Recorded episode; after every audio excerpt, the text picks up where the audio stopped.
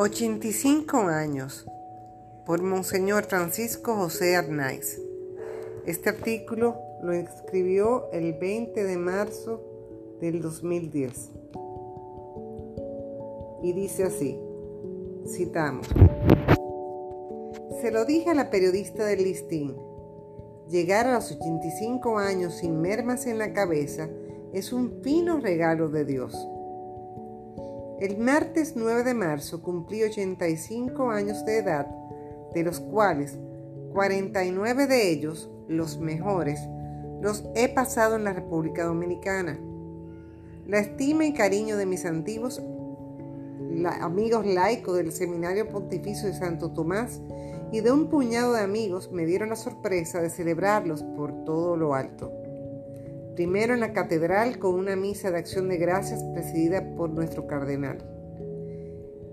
En la homilía se excedió en elogios a mi persona y trayectoria, fruto más bien de su corazón que de la objetividad, y a continuación con una cena de gala en el Hotel Melía en la que aquellos muchachos de ayer, hoy nobles ciudadanos, y muchos de ellos profesionales exitosos y honestos, me hicieron sentir sonrojar, emocionarme y sentirme muy orgulloso de ellos. En la catedral, al final de la misa, era de buena ley y por mi parte decir algo, y lo dije. Expresé que el señor cardenal casi me había beatificado o canonizado en vida, que podían empezar a pedir favores a San Francisco José Arnaiz.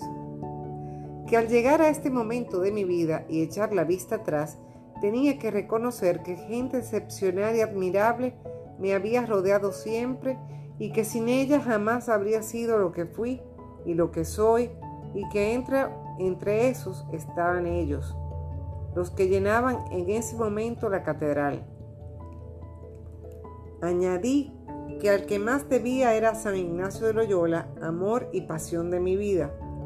Lo mejor de mi personalidad le pertenecía Cinco sentencias suyas habían sido claves para mí y la habían modelado. La primera está en sus ejercicios espirituales y reza así. No el mucho saber harta y satisface el alma, sino el sentir y gustar de las cosas internamente.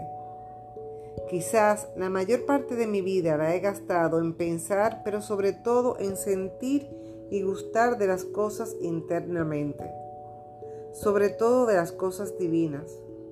El simple saber es pura información que no transforma. El sentir y gustar es lo que hace que lo que se conoce se integre a la personalidad. La segunda sentencia también está en su libro de ejercicios espirituales y dice, Nadie sabe lo que Dios sería capaz de hacer a través de nosotros si no le pusiésemos trabas a Dios. Ha sido empeño y obsesión de mi vida no poner trabas a Dios.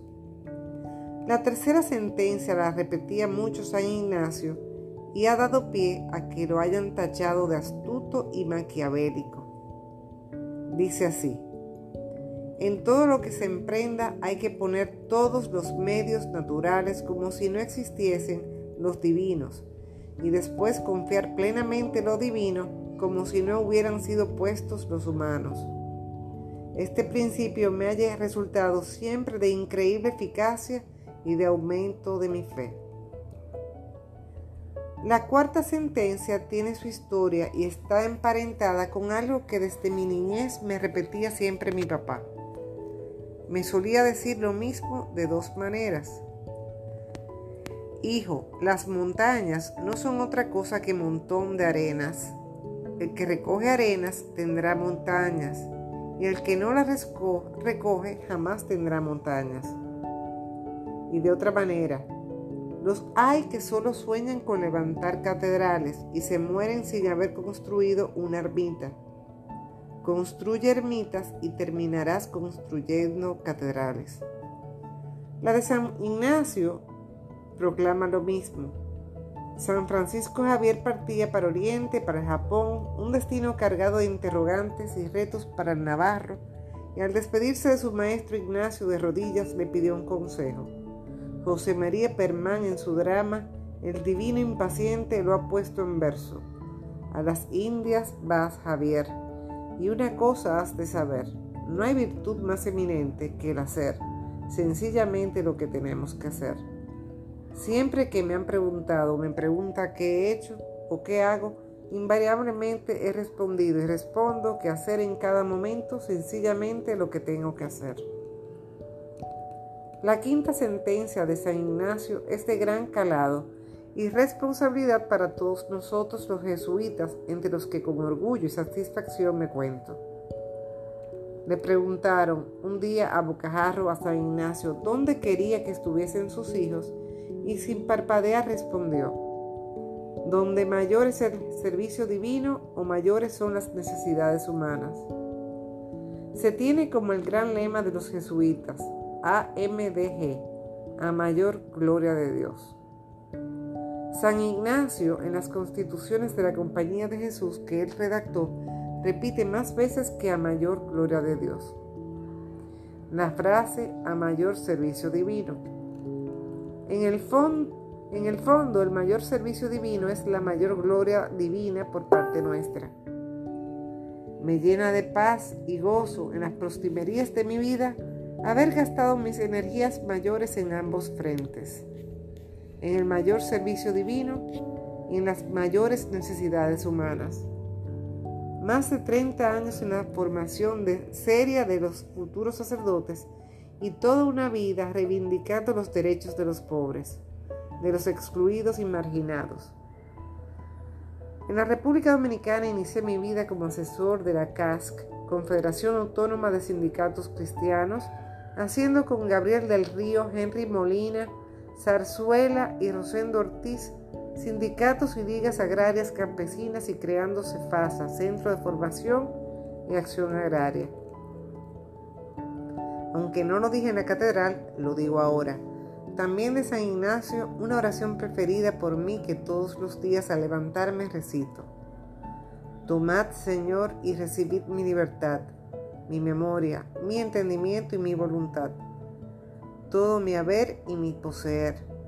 Vos me lo disteis y a vos, Señor, lo torno. Dadme vuestro amor y gracia, que eso me basta. Una periodista del listín me hizo dos preguntas. ¿Cómo me sentía al cumplir 85 años y cómo quería ser recordado?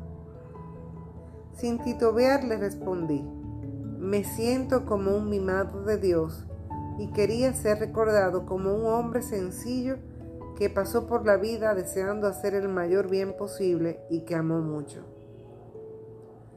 Consciente de tanta tristeza e insolidaridad como salir en el corazón humano, he pretendido en todo momento sembrar alegría y amor. Curiosamente, la víspera de mi cumpleaños cayó en mis manos una oración de un anciano con una pequeña glosa que me hizo pensar mucho. La oración. Amado Señor, enséñame a envejecer con elegancia. Ayúdame a ver que mi comunidad no me hace ningún daño cuando poco a poco me va descargando de mis obligaciones, cuando parece no necesitar ni buscar más mi ayuda Líbrame del orgullo de haber adquirido tanta sabiduría que me haga la ilusión de ser imprescindible. Ayúdame a despegarme, poco a poco, de los bienes de este mundo y a saber que eres tú el dueño del tiempo. Que aprenda a adquirir una actitud sabia de perpetua renovación bajo el impulso de tu providencia. Te pido, Señor, siendo útil con mi optimismo y así contribuir a la marcha del mundo, y contribuir también con mis oraciones al alegre entusiasmo de los que toman el relevo. Esto especialmente, Señor, que mi salida del mundo de la acción sea simple y natural, como una puesta de sol, luminosa y alegre. Perdóname si he sido hasta ahora en la paz de la tarde, cuando comienzo a saborear cuánto me amas ahora y cuánto me has amado siempre. En fin, que pueda con diafanidad descubrir el destino que me has preparado, guiando cada uno de mis pasos desde el primer día de mi vida. Enséñame, Señor, a envejecer exactamente así. Glosa. No se trata de un comentario que verbalice ni diluya la intención del autor de esta opción.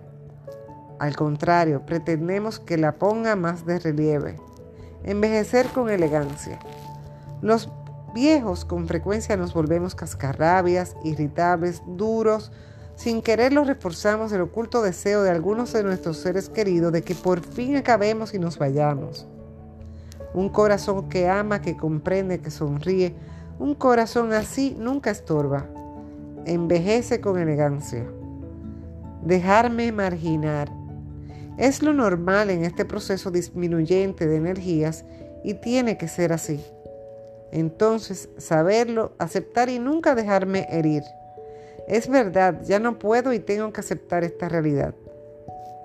Fácilmente mantengo, sin advertirlo, un oculto orgullo en mi sabiduría adquirida y desde él un oculto deseo de seguir imponiéndome a los demás. Pero es verdad, ha pasado mi tiempo de dirigir y solo me queda el tiempo de acoger y de amar. Apegos. ¿Quién no tiene cientos de apegos, conscientes o inconscientes? Con su implacabilidad inexorable, la ancianidad viene a arrancártelos para tu dicha, para el cielo, que ya está ahí a dos pasos esos apegos serán tu mayor estorbo. Seguir siendo útil. La ancianidad no es un tiempo muerto y menos útil. Puedes seguir orando por los demás, por los que temen nuestro relevo. Nunca lo olvidemos. Puede ser muy útil mediante la alegría contagiosa en una sociedad que solo valora la eficiencia. Envejecer es estar saliendo, poco a poco, del dominio y de la acción. Esa salida, inevitable, debe ser serena, natural y llena de paz, como una puesta de sol de verano.